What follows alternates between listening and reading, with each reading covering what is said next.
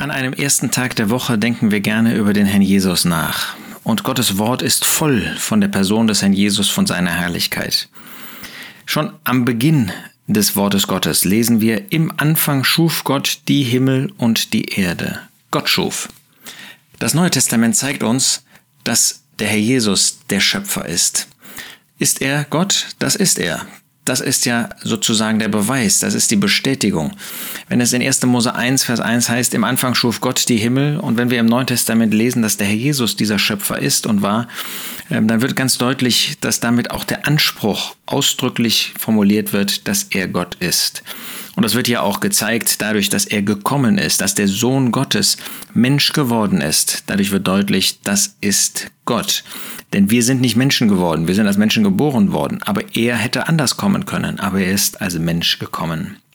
Wenn wir über den Herrn Jesus als Schöpfer nachdenken, dann sehen wir zum Beispiel in Johannes 1, dass ausdrücklich von ihm gesagt wird, alles wurde durch dasselbe, durch das Wort, von dem in Vers 14 gesagt wird, das Wort wurde Fleisch und wohnte unter uns, das ist der Sohn Gottes, der Mensch geworden ist. Alles wurde durch dasselbe, durch das Wort, und ohne dasselbe wurde auch nicht eins, das geworden ist.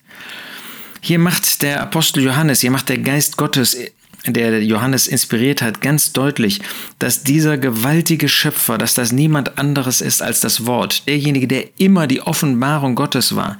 Er ist derjenige, der Gott kundgetan hat, der Gott offenbart hat.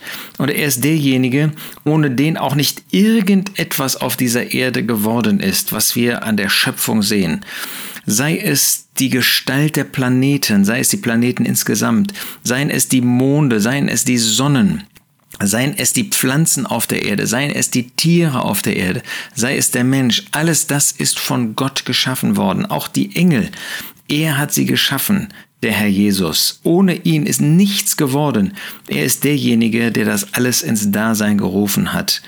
Und der Apostel Paulus macht uns im Kolosserbrief deutlich, ähm, dass das nicht nur durch den Herrn Jesus, in dem Herrn Jesus war, sondern dass das auch ein Ziel hat. In Kolosser 1, Vers 16, durch ihn, durch den, der das Bild des unsichtbaren Gottes ist, durch den wir die Erlösung haben, Vers 14, Vers 15. Durch ihn sind alle Dinge geschaffen worden, die in den Himmeln und die auf der Erde, die sichtbaren und die unsichtbaren, es seien Throne oder Herrschaften oder Fürstentümer oder Gewalten. Alle Dinge sind durch ihn und für ihn geschaffen. Wir sehen als erstes, dass durch ihn, und das Wort im Grundtext, im griechischen Grundtext meint in ihm, das heißt in der Kraft seiner Person geschaffen worden. Normalerweise ähm, handelt Gott immer durch und in dem Heiligen Geist, hat er bei der Schöpfung auch getan. Aber hier wird deutlich gemacht, dass in dem Herrn Jesus selbst die Kraftquelle liegt. Er brauchte nicht auf eine externe Kraftquelle zuzugreifen. Nein, in ihm selbst ist die Kraft, ist die Macht, alles zu erschaffen, ins Dasein zu rufen. Durch ihn, das heißt in ihm, in seiner Kraft sind alle Dinge dieser Schöpfung geschaffen worden. Und da wird uns gezeigt, wie gewaltig das ist, in den Himmeln und auf der Erde, sichtbar, unsichtbare. Also auch das, was wir nicht sehen können, und die, der größere Teil der Schöpfung dürfte wohl die unsichtbare Schöpfung sein. Das alles ist in ihm, durch ihn und in seiner Kraft gemacht worden. Auch die ganzen Herrschaften und Fürstentümer und Gewalten, nämlich der Engelwelt. Wir haben ja kaum eine Vorstellung, wie gewaltig diese Engelwelt ist. Aber das hat er gemacht, niemand anders. Und damit wird deutlich, dass er über dem Allen steht. Da mag ein Michael und andere Engel mögen noch so gewaltig sein, mögen noch so viel Kraft haben, noch so viel Macht haben. Sie sind und bleiben doch Diener unter ihm. Und er hat sie geschaffen. Und derjenige, der etwas schafft, der ist natürlich größer, der ist herrlicher, der ist mächtiger als das, was er geschaffen hat. Und dann fügt Paulus hinzu, alle Dinge sind durch ihn. Hier ist es tatsächlich nicht in ihm, in seiner Kraft, sondern alle Dinge sind durch ihn, das heißt durch seine Person. Er war auch das Instrument, er war der Durchführende, er war der Ausführende, der die Engel ge geschaffen hat, der die Dinge geschaffen hat, der diese Welt ins Dasein gerufen hat. Es ist nicht nur in seiner Kraft, er hat nicht nur in seiner Kraft Wirksamkeit erwiesen, sondern er war selbst der Handelnde. Wenn ich das menschlich ausdrücken darf, er ist natürlich ein Geist, der ewige Sohn Gottes. Aber als er dort die Schöpfung bereitet hat, dann hat er gewissermaßen Hand angelegt, er persönlich. Er hat jedes einzelne Tier geformt. Er hat den Menschen geformt, wie das in 1. Mose 1 und 2 uns berichtet wird. Er ist derjenige, der die Engel gemacht hat. Er ist derjenige, der die, die Sterne, jedem Stern seinen Platz zugeordnet hat. Alle Dinge sind durch ihn und für ihn geschaffen. Er ist auch das Ziel aller Schöpfung. Das heißt, er hat die Dinge für sich selbst bereitet. Er wollte Freude daran haben. Er hat das gesehen und äh, hat Freude daran gehabt, wie jedes einzelne Tier aussah, wie der Mensch war.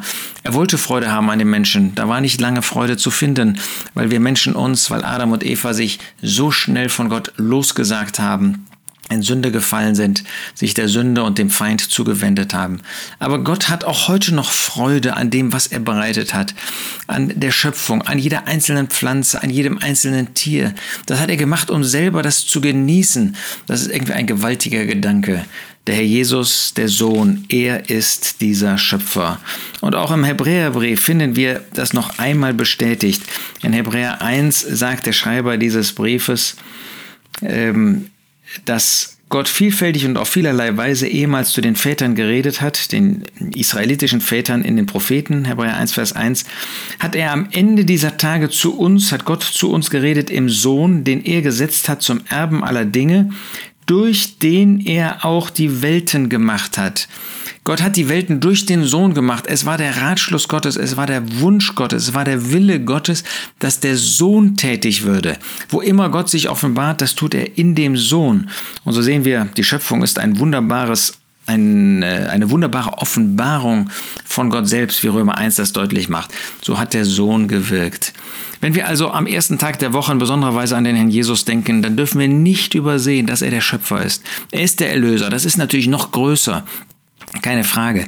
Aber er ist auch der Schöpfer. Und Gott ähm, verlässt diese Schöpferherrlichkeit nicht in seinem Wort. Bis an das Ende, bis in das Buch der Offenbarung finden wir, dass er immer wieder diesen Gedanken aufrechterhält, immer wieder wiederholt, dass der Sohn, dass der Herr Jesus der Schöpfer ist. Wunderbar, wir dürfen so vor ihm niederfallen, dürfen ihn anbeten in dieser gewaltigen Herrlichkeit, in dieser Größe, in dieser Schönheit als der Schöpfer des Universums, als der Schöpfer dieser Welt, als unser Schöpfer. Ihm gehört die Ehre, ihm allein.